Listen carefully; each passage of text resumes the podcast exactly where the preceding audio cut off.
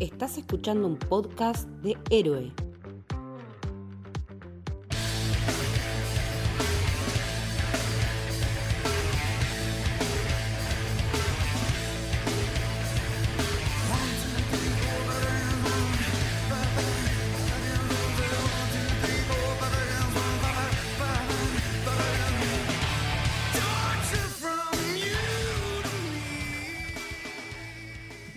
Bienvenidos, bienvenidas, bienvenidas al Camino del Héroe. Mi nombre es Leticia y hoy estoy con un invitado ya amigo de la casa.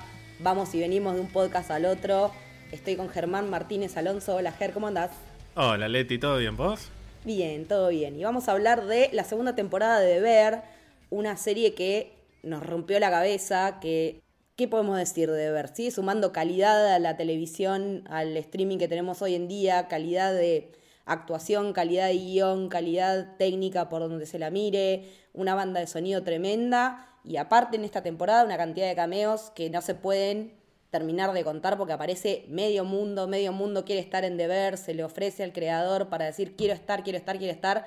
Y bueno, hay lugar para todos. Contame, Ger, cómo es tu experiencia con Deber. ¿La viste en su momento cuando estrenó? ¿Cómo, cómo fue tu, tu visionado? Sí, vi la primera temporada que para mí fue una serie que salió un poco de la nada. Yo no tenía idea de la existencia de The Bear hasta que me empecé a cruzar en Twitter con mucha gente que la recomendaba antes de que saliera oficialmente en Star Plus en Latinoamérica. Había gente que la conseguía por videoclubes diversos de internet.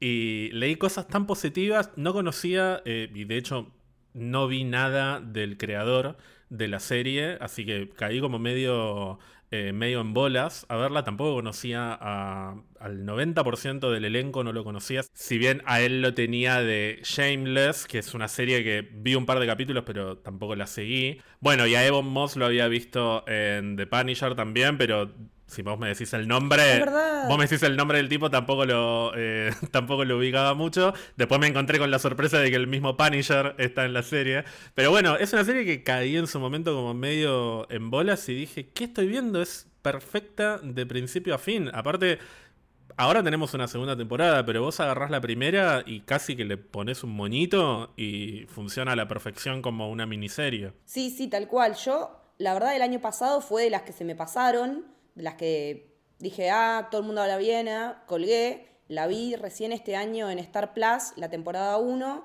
muy poquito, tipo dos meses antes de que estrenara la temporada 2 en Estados Unidos, que estrenó en junio de este año.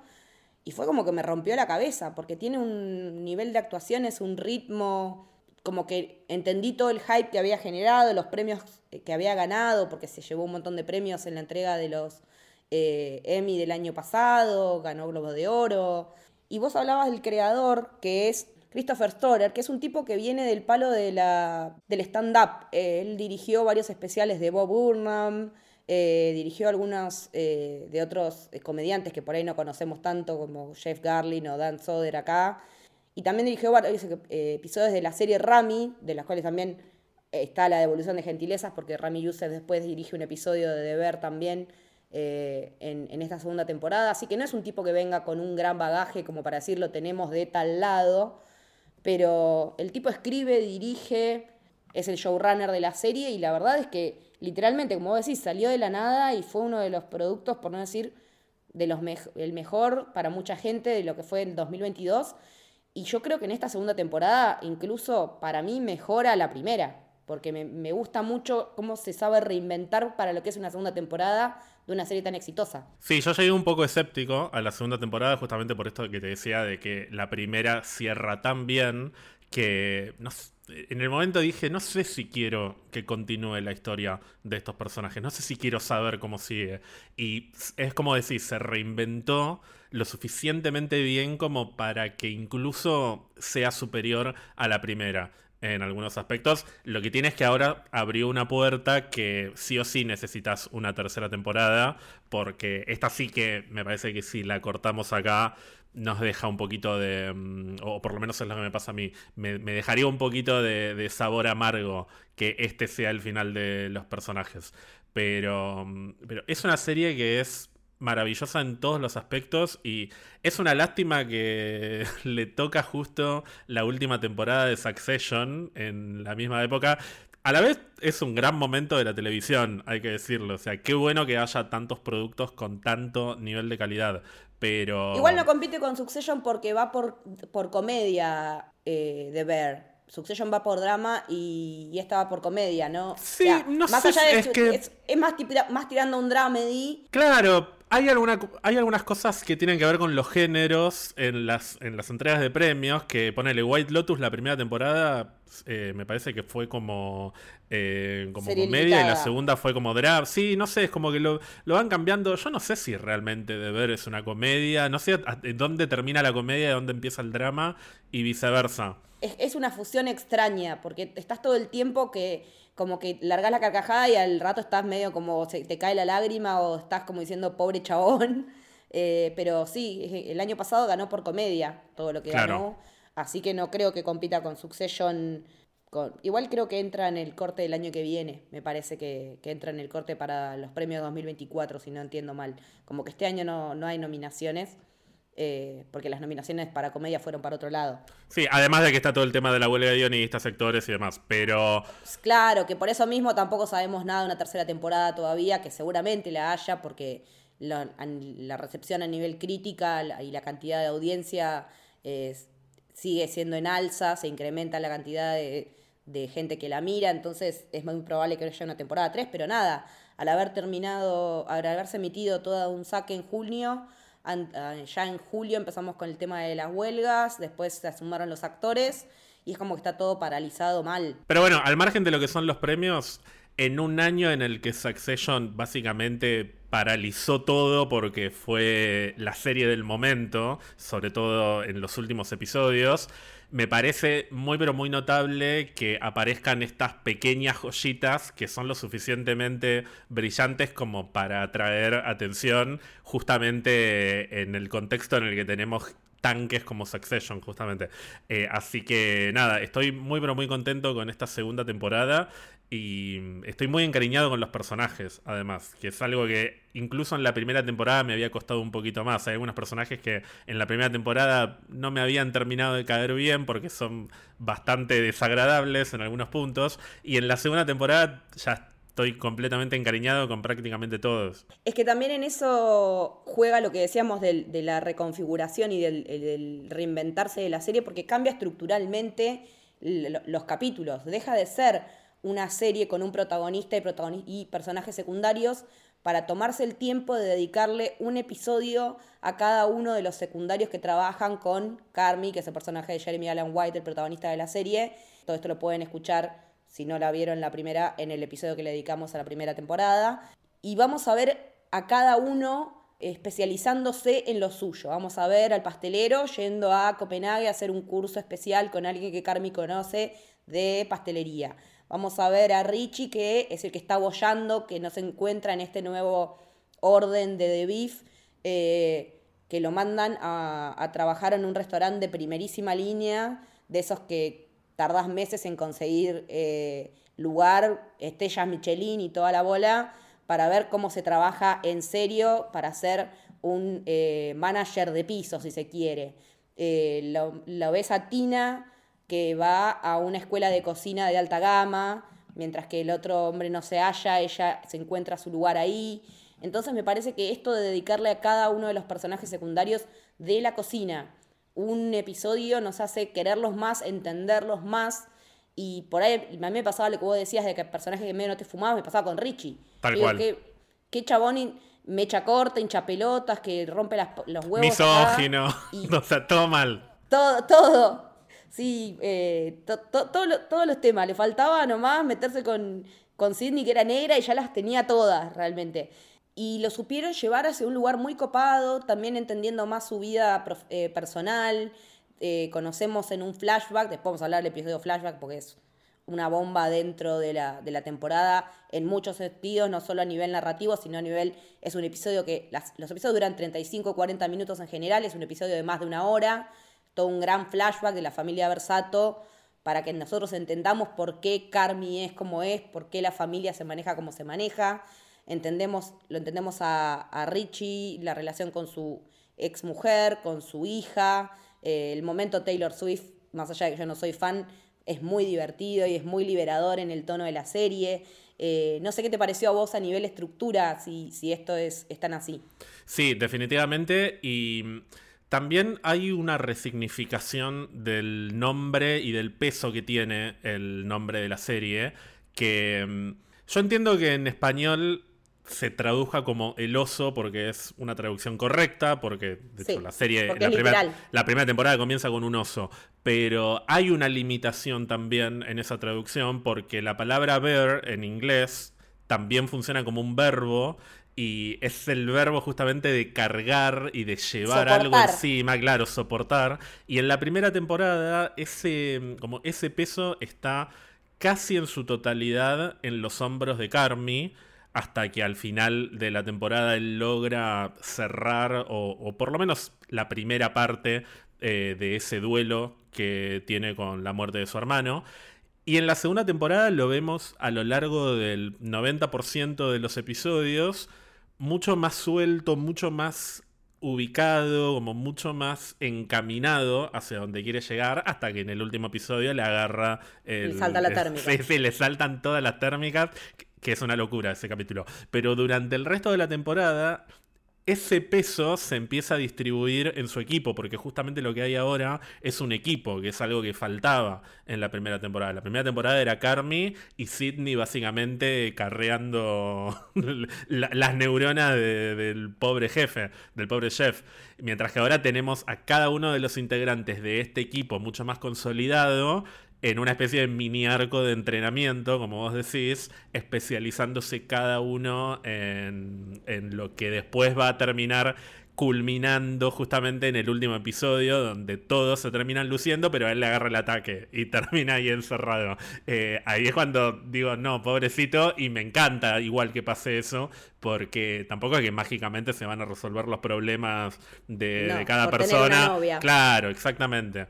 Sí, es que el tema también a mí me gusta mucho cómo, cómo trata la, salud mental, la serie, el tema de, la ansiedad. Está muy bien retratado porque lo tratan desde todos los ángulos, no solo desde la actuación y desde el guion, sino que la vertiginosidad con la que eh, tenemos toda la primera temporada hace que entendamos que la cabeza de alguien ansioso va a mil y no para nunca, como no paran nunca en esa cocina y él no para nunca.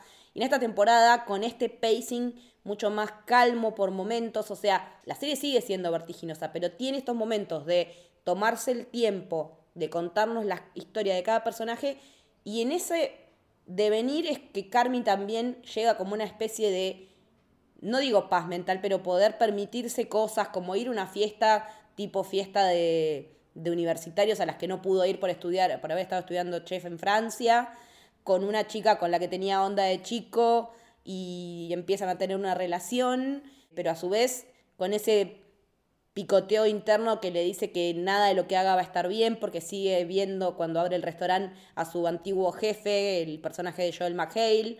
O sea, es una enfermedad así de puta la ansiedad, que por momentos te hace pensar que está todo bien y una pequeña cosa hace que se te salte la, la cadena y de repente se te venga el mundo abajo como le termina pasando a él el día de la apertura del restaurante.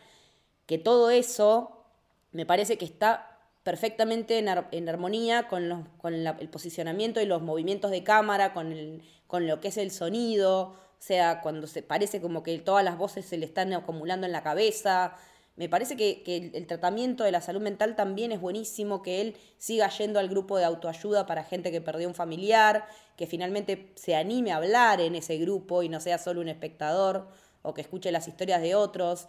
Eh, creo que, es, es, una serie que también marca mucho el signo de estos tiempos, de que estamos todos a mil y que todo el tiempo estamos viviendo, viviendo a las corridas y que todo es para ayer y que nunca tenés tiempo y decís, ay, no me, da, no, me alcanzan las 24 horas del día, el día tendría que tener 48 horas.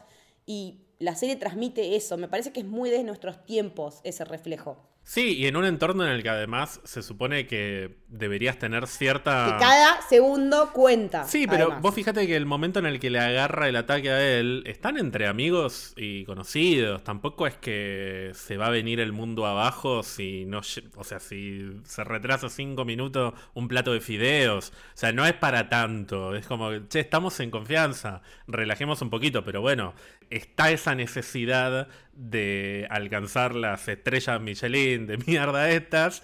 Y por un lado es entendible y, hasta celebrable que se pongan ese objetivo, pero por otro lado, uno dice, che, tanto esfuerzo y tanto, mm, tanto crecimiento como equipo para después terminar desarmándose tan fácilmente. Y bueno, porque justamente la salud mental es frágil. Y eso es lo que la serie también ayuda a visibilizar, que eh, cuando uno se lastima una pierna, se ve todo el tiempo que la pierna está lastimada y te das cuenta que la persona está rengando, mientras que una persona que, mm, que está pasando por un problema de salud mental, que el 99% de nosotros pasamos por esas situaciones en algún momento de nuestras vidas o en muchos momentos de nuestras vidas, bueno, eso no se ve tan fácilmente. Entonces, de hecho, el primer episodio de la primera temporada juega mucho con, eh, con el ruido de ebullición al final del primer episodio, porque justamente es eso, son personajes que en mayor o menor medida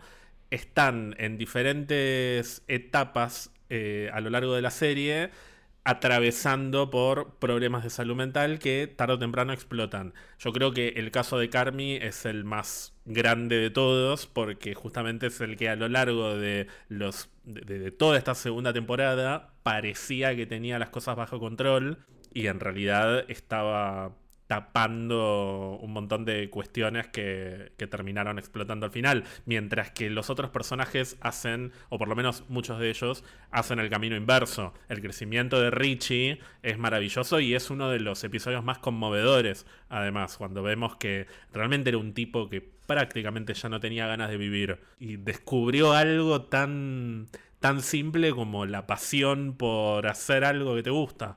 Eh, descubrir algo que te gusta, que es un proceso, un proceso muy lindo cuando te das cuenta de que mm, descubriste algo que te, genera ganas de levantarte y de, de ver cosas positivas en tu día a día, que es algo muy difícil para muchas personas. Bueno, es muy lindo cuando te pasa eso y es contagioso además ver que a un personaje que, mm, que es tan tan poco querible en algunos momentos o, que no podés empatizar con él tan fácilmente, fíjate cómo lo terminamos de entender y nos terminamos de poner un poco en su lugar y, nos da ganas de pasar por esa situación.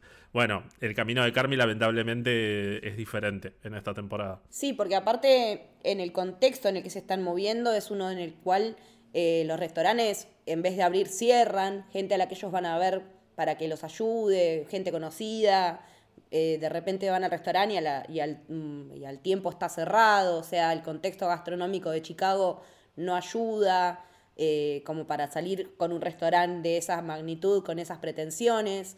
Y además también lo que vos decías de, este Carmi que, que, medio que se deja fluir un poco, hace que recaiga un montón del peso de todo en Sydney, que también la vemos eh, como carreando todo lo que tiene que ver con la logística de lo que es la reconstrucción del restaurante. Eh, y con Carmi por ahí no atendiéndole el teléfono porque está con la mina, y por un lado te calentás y decís, pero boludo, atendele el teléfono porque estás laburando en conjunto, y por otro lado decís, no, pero también está viviendo su vida, cosa que no hizo en todos estos años.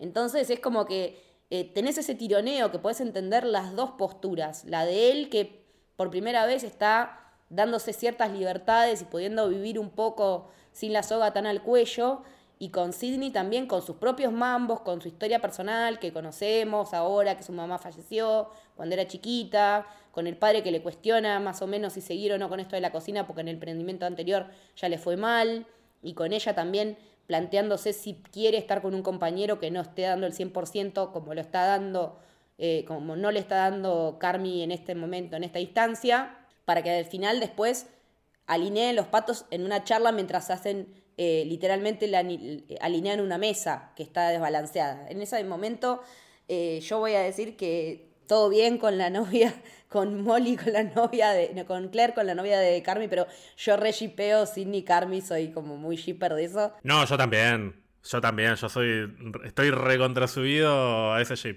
Es, es que eh, se entienden, hablan el mismo idioma y me parece que ella ya está sintiendo algo por él, porque cuando el pastelero le tira onda, ella como que le corta la cara y, y no, y, cuando se calienta con Carmen es como que hasta tiene celos, me parece, en un punto. Entonces digo, a Sidney ya le están pasando cosas y me parece que Carmen se va a dar cuenta primero que tiene que sanarse un poco él, o sea, necesito que ese chico vaya a terapia más allá del grupo de autoayuda de, de al que va, porque necesita un clona, por lo menos urgente, pero más allá de eso, es una dinámica que funciona muy bien la de ellos dos, se complementan muy bien y en el último episodio se ve clarísimo cuando también ella tiene un mini meltdown y después se acomoda.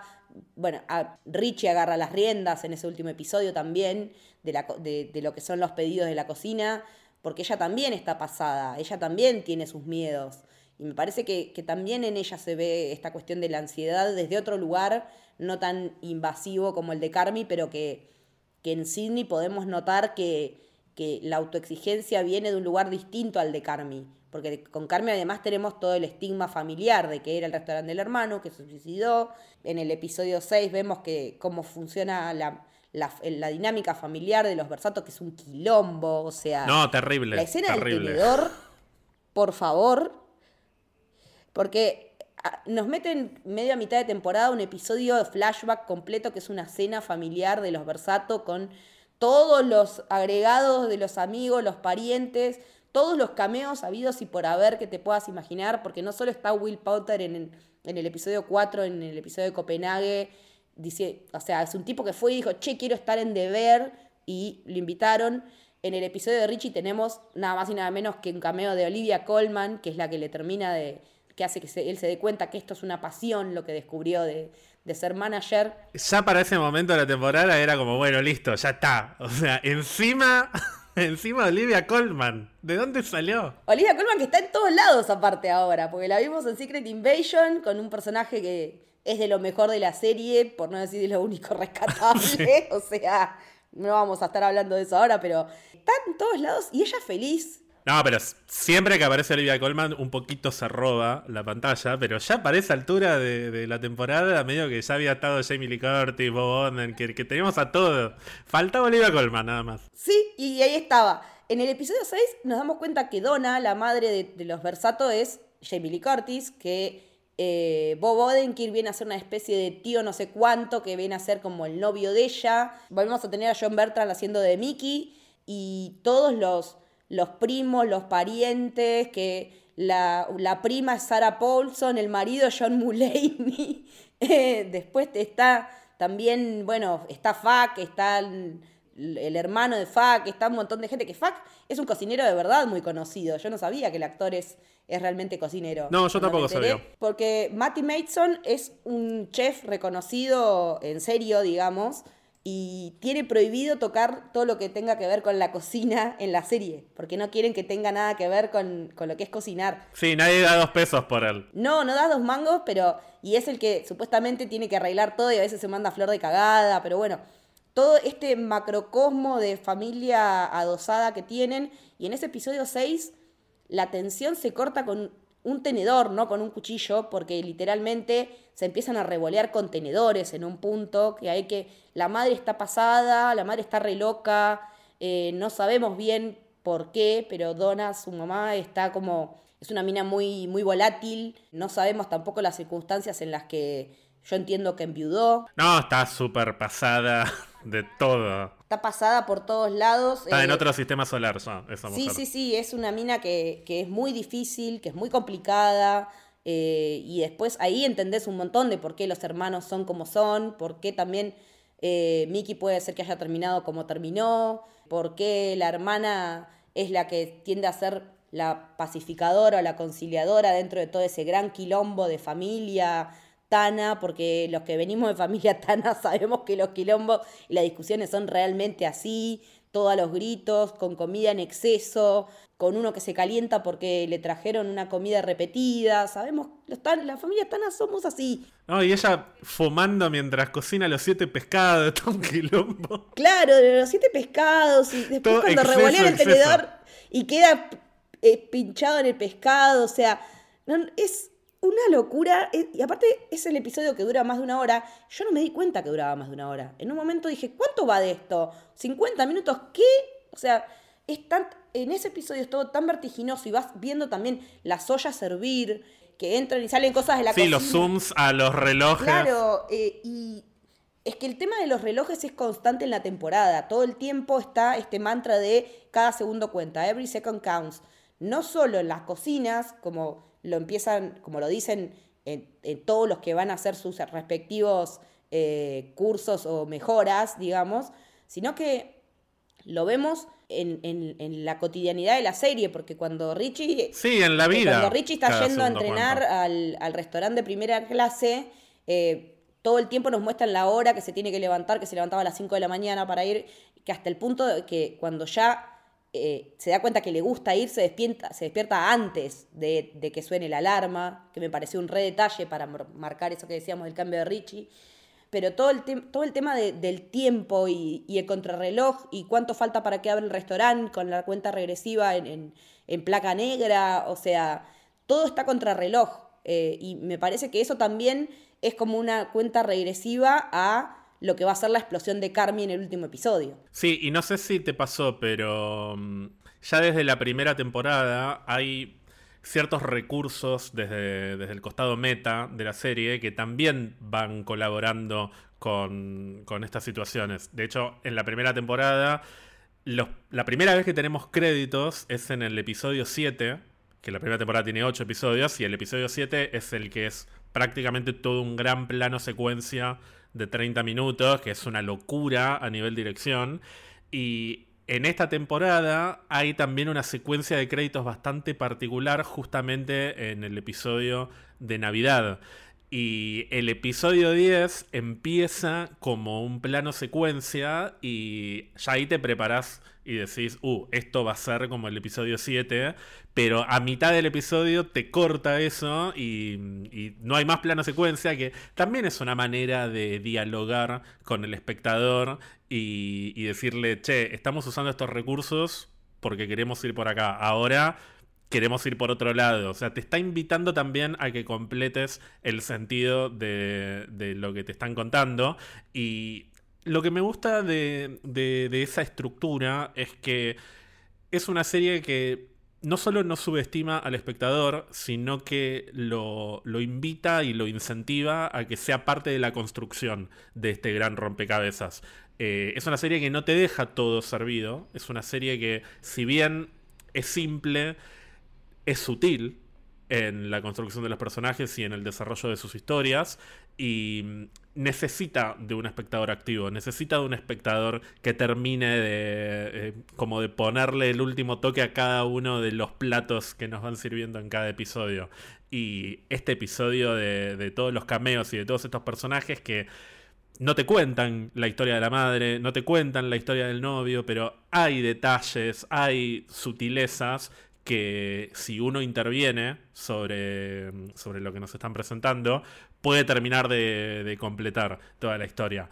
Pienso, por ejemplo, en la conversación que tienen Carmi y Michael, que en un momento Carmi se va y tenemos un, como un breve momento de Michael entrando en crisis y no me acuerdo si llega a ponerse a llorar, pero te das cuenta de que es un tipo que la está pasando, la está pasando mal, mal, mal. Y por fuera se ve como el hermano carismático, el hermano que está todo bien. Que bueno, después va a venir la escena del tenedor que vemos que no está nada bien. No, está bien, está bien del orto. Pero es muy, es muy interesante cómo la serie nos plantea un escenario en el cual nosotros también terminamos de construir las historias de los personajes. Sí, absolutamente. Eh, lo que decimos siempre, un espectador activo que no se quede tranquilo, te interpela por muchos costados, porque también yo desde la parte de Richie lo veo como una cuestión de, superación personal. O sea, él literalmente estaba en el fondo del pozo y, es como que, como decías vos, encuentra una razón para levantarse cada mañana más allá de que tiene una hija. O sea, ni la hija le servía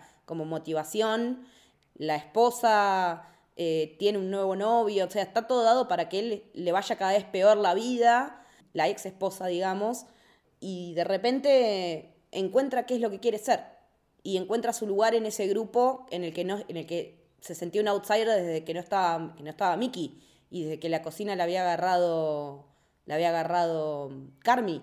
Entonces, me parece que hay un montón de retazos y de cosas que no nos dicen, pero que nosotros podemos inferir y que está bien pensemos lo que pensemos, porque no es algo que nos están imponiendo, nos lo están, es lo que decís vos, sutil.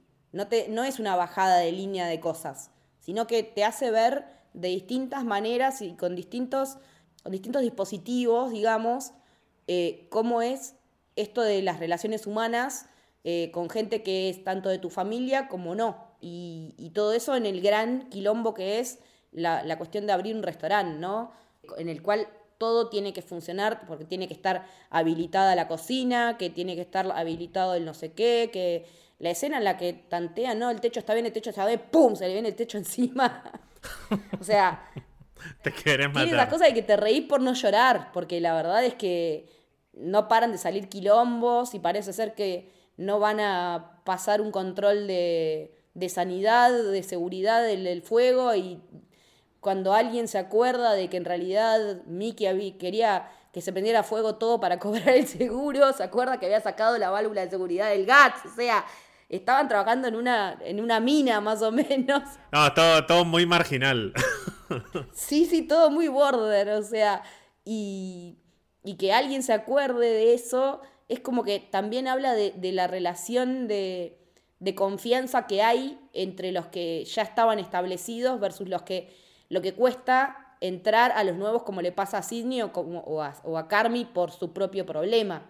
Entonces creo que, todo lo que hace en este, creo que la, serie lo que mejor hace es la construcción de personajes y de relaciones entre ellos y, es un es un combo que, que en realidad yo le recomiendo a todo el mundo que vea la serie más ahora que está disponible la segunda temporada en Star Plus porque tanto como si sos de ver series o no, podés llegar a ver un montón de cosas que, están buenas para ver y, tiene bajadas piolas en cuanto a lo que tiene que ver con las relaciones humanas, me parece. Sí, totalmente.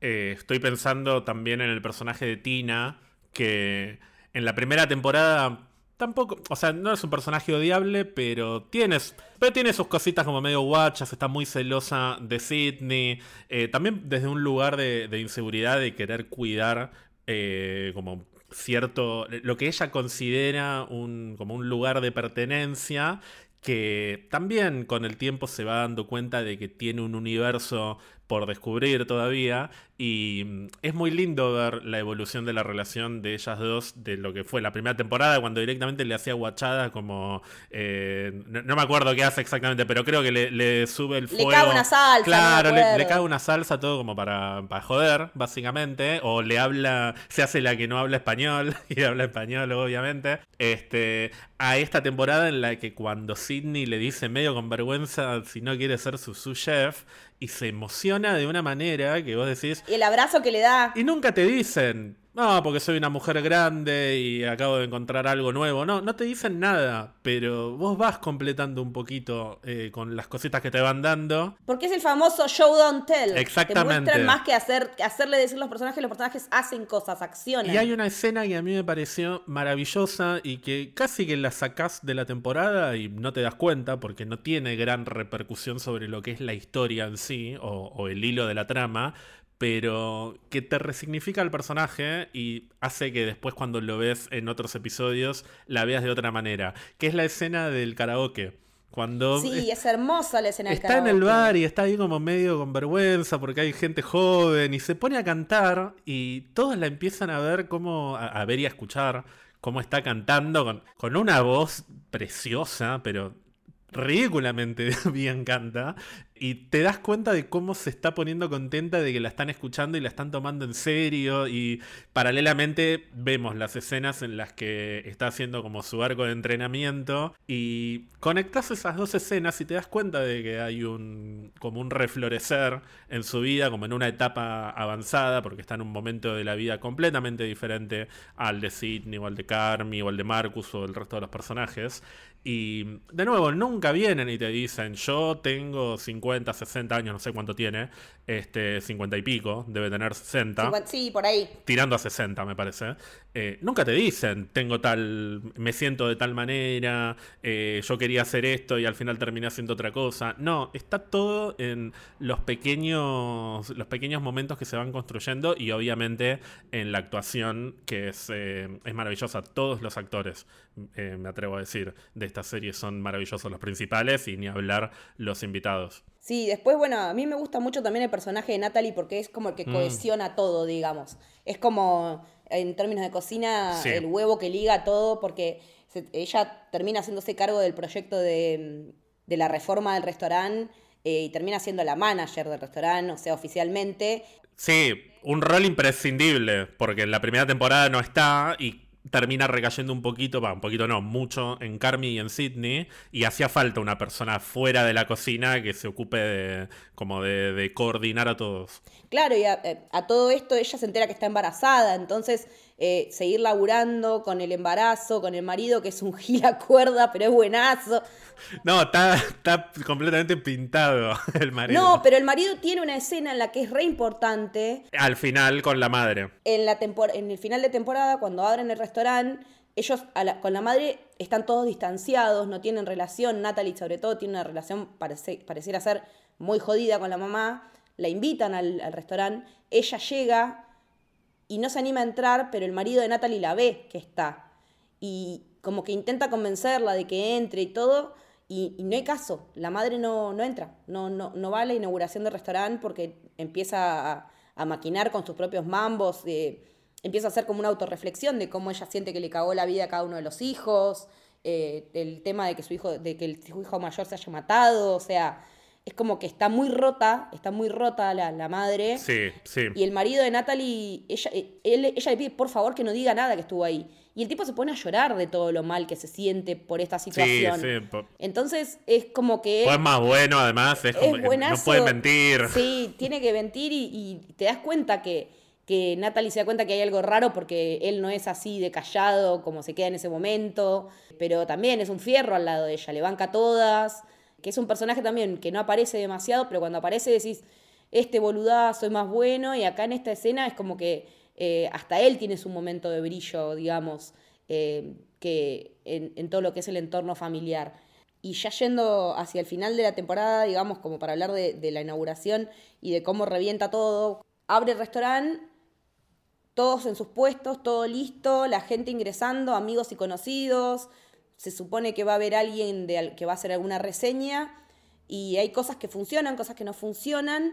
Y entre todas esas cosas que veníamos diciendo que Sidney le decía a Carmi que tenía que hacer era abrir, arreglar la puerta del, del refrigerador, del- del- de la heladera en donde se guarda todo. ¿No te pasó que quinto, ya el sexto capítulo, cuando hablan otra vez de la puerta, digo, uy, qué. Esto, esto algo en algún momento va a pasar. Es, un arma, es el arma de Sí, sí. Es el arma de Chekhov en la temporada. Dicho y hecho, se rompe en el día de la inauguración del restaurante y Carmi queda encerrado ahí adentro. Y toda esa cuestión que tiene él de, de no creerse digno de ser alguien que pueda amar y ser amado con esta novia que tiene y empieza a alargar toda la bosta que tiene adentro y la novia lo escucha.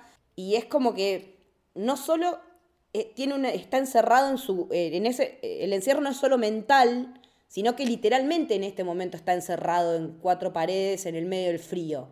O sea, y con una puerta de, acero que lo aísla de una persona. O sea, el, la alienación es total en ese momento. En, y siendo que salió todo bien. O sea, salió todo bien lo de la inauguración y él no se da medio corte, no se permite ni la más mínimo error y, el detonante es algo en lo que él se dejó estar, que le tocaba arreglar, de lo que no se hizo cargo y se empieza a dar con una fusta a partir de eso y con todo lo que encuentra. Porque por más que las cosas terminen saliendo bien, cuando uno no está contento con lo que le está pasando en la vida, no importa que el resultado haya sido positivo, porque no podés ver la. Porque no lo podés ver. Lo que se llama como la big picture, digamos, no lo podés ver.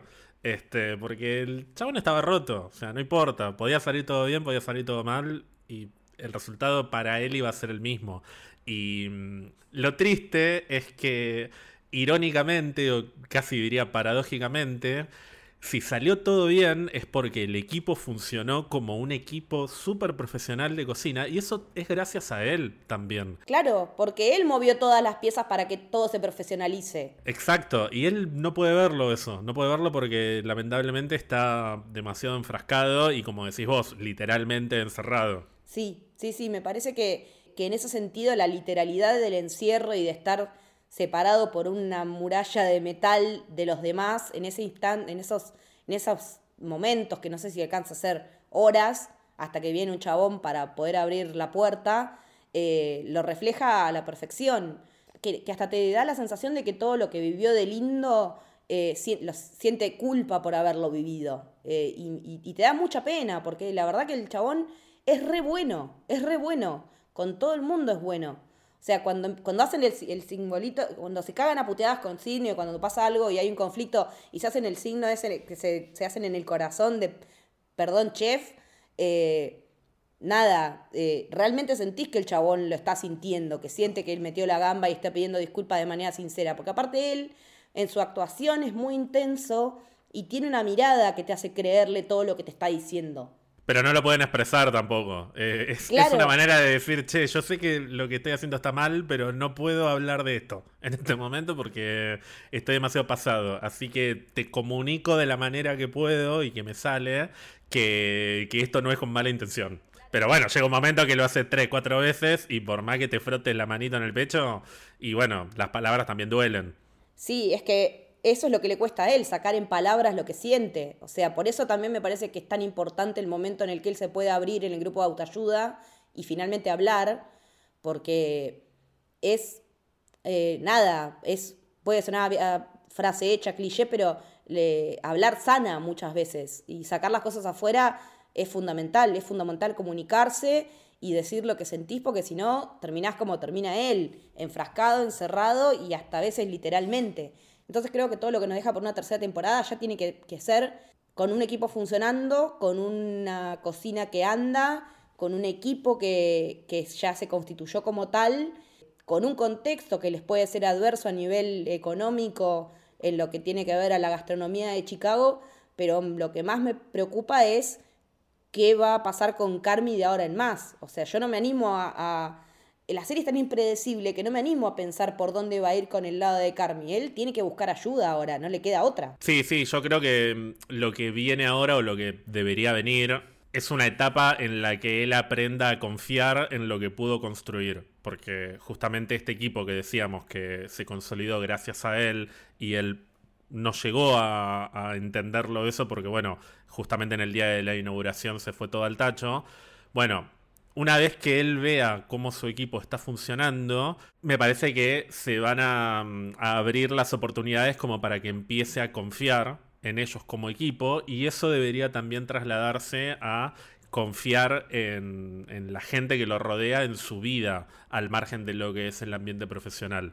Y eso implica hablar de lo que te pasa, exteriorizar esas cosas que te terminan comiendo por dentro si no las exteriorizás. Y mm, todo lo que tiene que ver con, la salud mental, que alguna vez lo hemos hablado, hablando de, otras cuestiones, de otras series, pero eh, sigue habiendo mucho tabú en lo que respecta a hablar de cuestiones de salud mental, justamente porque, como decíamos, cuando te quebras un brazo, te quebras una pierna, eso es visible, pero todo lo que pasa por adentro de, tu cabeza no se ve. Entonces, pareciera que, que está mal sufrir, eh, o sea, sufrir mentalmente, pero todos y todas pasamos por eso. Y mm, me parece que el primer paso fue hablarlo justamente en, el grupo de autoayuda, pero ahora tiene que aprender mm, a, exteriorizar lo que le pasa con la gente que lo rodea y eso no implica solamente frotarte la manito en el pecho, porque si vos decís perdón, perdón 10 veces y bueno, el perdón pierde sentido. Pierde sentido y de la misma manera si te frotas la manito también llega un momento que por más que te frotes. Yo la primera vez que menciona Carmi lo de la mano en el pecho, yo dije pensando como de una manera súper básica y asumiendo que la serie era más básica de, de, lo que realmente era, dije, seguro que al final de la temporada va a haber algún momento importante en el que se van a frotar el pecho. Bueno, al segundo, a los dos episodios creo que ya lo hacen, o sea, lo incorporan como un recurso mucho más cotidiano de lo que yo pensaba. O sea, una serie más básica lo incorporaría en un momento más significativo. Y eso me parece más inteligente y más interesante porque es más probable que termine vaciándose de sentido ese movimiento, porque frotate todo lo que quieras, pero... Pero cambia la actitud. Claro, o sea, no, no, no, no funciona universalmente este pedido de disculpas eh, artificial. Claro, no, tiene que ser genuino en un punto, tiene que dejar de ser un reflejo el, la frotada de pechito, que, que, es lo que termina siendo entre él y Sidney de alguna manera. Bueno, Ger, eh, no sé si te quedó algo más para decir. Sí, me encantaría conseguir un pastelero como Will Poulter, pero eso me parece que ya excede a lo que le puedo pedir a la serie. Excede a lo que le podemos pedir a la vida en un punto, pero... Sí, sí. Los brazos de Will Poulter, Dios mío, Dios mío. O sea, y aparte con, es, con el acento real de él, es como, me estalló la cabeza, no me lo esperaba ni en pedo. Y en ese momento creo que estaba, la que la estaba viendo al día, cuando yo la vi cuando salió el estreno, fue Lorna y le mando a Lorna, Lorna, ¿viste el capítulo 4 de Deber? ¡Sí, yo lo vi! ¡Ah! Nos pusimos a gritar y después, bueno, con cada cameo, cuando lo vi a Bob que se me cayeron las medias, o sea, Jamie Lee Curtis es como que, wow, pero cuando lo vi a Bob Odenkirk fue como que, no, no, no puede ser. El, nivel de insano de cameos y de gente que quiso ser parte de esta serie, llamando al, showrunner, diciéndole quiero estar. Eh, la verdad que, me parece que habla muy bien del producto, de, las... Sí, tal cual. Y de que gente de este calibre, ganadora de un Oscar, Olivia Colman, que digan quiero estar y que, y que también está bueno que los, que, que los acepten, ¿no? Que digan, sí, vení, hay lugar para todos acá. Y no me quiero imaginar la gente que se habrá ofrecido y no, y no alcanzó a entrar porque no daban los episodios. O sea, sí, y no, no, solo hay lugar, sino que es significativo el lugar. Porque podrían haberlo metido haciendo una pavada y no, la escena de Olivia Colman es importantísima. Las conversaciones de Marcus con el pastelero ridículamente sexy interpretado por Will Poulter también son muy importantes. Y bueno, ni hablar lo que es Jamie Lee Curtis rodeada de Bob Odenkirk, Sarah Paulson, este, Mulaney. O sea, es una locura ese episodio. Jamie Lee Curtis es magnética, literalmente, porque todo gira alrededor de Jamie Lee Curtis. Y mm, no es solamente el cameo por el cameo en sí mismo. Es, eh, eh, son participaciones que tienen sentido y, mm, y nada, estoy para mucho más de esto realmente. ¿Es una serie que vos te la imaginás con 3, 4, 5 temporadas más o te gustaría que se perfile un cierre? No, me parece que en una tercera ya se podría ir cerrando. Si, si vamos hacia la sanación de Carmi, digamos, eh, y dura 10 episodios como duró esta, yo creo que pueden llegar a cerrar en 3 y sería un paquete perfecto. Conociendo también la dinámica de, de FX, es una serie de FX on Hulu ahora, después de la adquisición de Disney, es un canal que sabe cerrar series. Es una, es una productora que sabe, o sea, es la de Legión, o sea, no puedo no decirlo. Eh, Legión duró tres temporadas por decisión de Noah Holly, así que eh, empezó y cerró como él quería. Y yo creo que si, que si la intención de Christopher Storer es eh, hacer una temporada más y decir acá clausuro, puede llegar a cerrar redonda y ser un, un paquetito perfecto de veintipico episodios que sean una cajita perfecta de, de una serie que puedes empezar y terminar en un fin de semana, si querés. Sí, coincido totalmente. Es doloroso porque después te quedás con, un vacío, pero bueno, es parte del, de, la vida también eh, estas historias. Eh, sí, para mí en una tercera temporada, a lo sumo sí. Tienen mucho más para contar, una cuarta, pero, es una serie que debería tener su ciclo, definitivamente. Sí, sí, sí, tal cual. Bueno, Ger, te agradecemos un montón por haber venido a Camino, como siempre, un placer que vengas. Eh, decinos dónde te escuchamos, dónde te leemos, dónde te vemos. por favor, el placer siempre es mío, lo sabes. Y a mí me pueden escuchar en Pizza Birra Marvel hablando de Marvel. Me pueden encontrar en las redes como arroba ger-alonso-bajo. Y aquí estoy para hablar de lo que quieras. De películas, series, eh, dramas coreanos. Vos sabés que cuando quieran que hablemos... Dramas coreanos va a suceder. Va a pasar. Va a suceder. Sí, va a pasar más temprano que tarde, me parece. Eh, a mí me encuentran en Instagram y en Twitter como Leticia-Haller. Esto fue El Camino del Héroe. Espero que les haya gustado. Adiós. Si querés seguirnos en redes, podés hacerlo en Twitter en arroba Camino Héroe y en Instagram en arroba Camino del Héroe. Si querés seguir a la productora, estamos en arroba Sos Héroe. También podés sumarte a nuestro club de suscriptores, el Club del Héroe esta es una forma que tenés para ayudarnos a seguir adelante con este proyecto, que es 100% autogestionado y hecho a pulmón, del que podés participar por muy poquita plata mensual. Con esto tenés acceso a nuestro Discord exclusivo, en el cual estamos todo el día hablando de cine, series, anime, videojuegos, comida, fútbol y además compartimos alguna que otra foto de nuestras mascotas. Podés encontrar los enlaces en cualquiera de nuestras bios.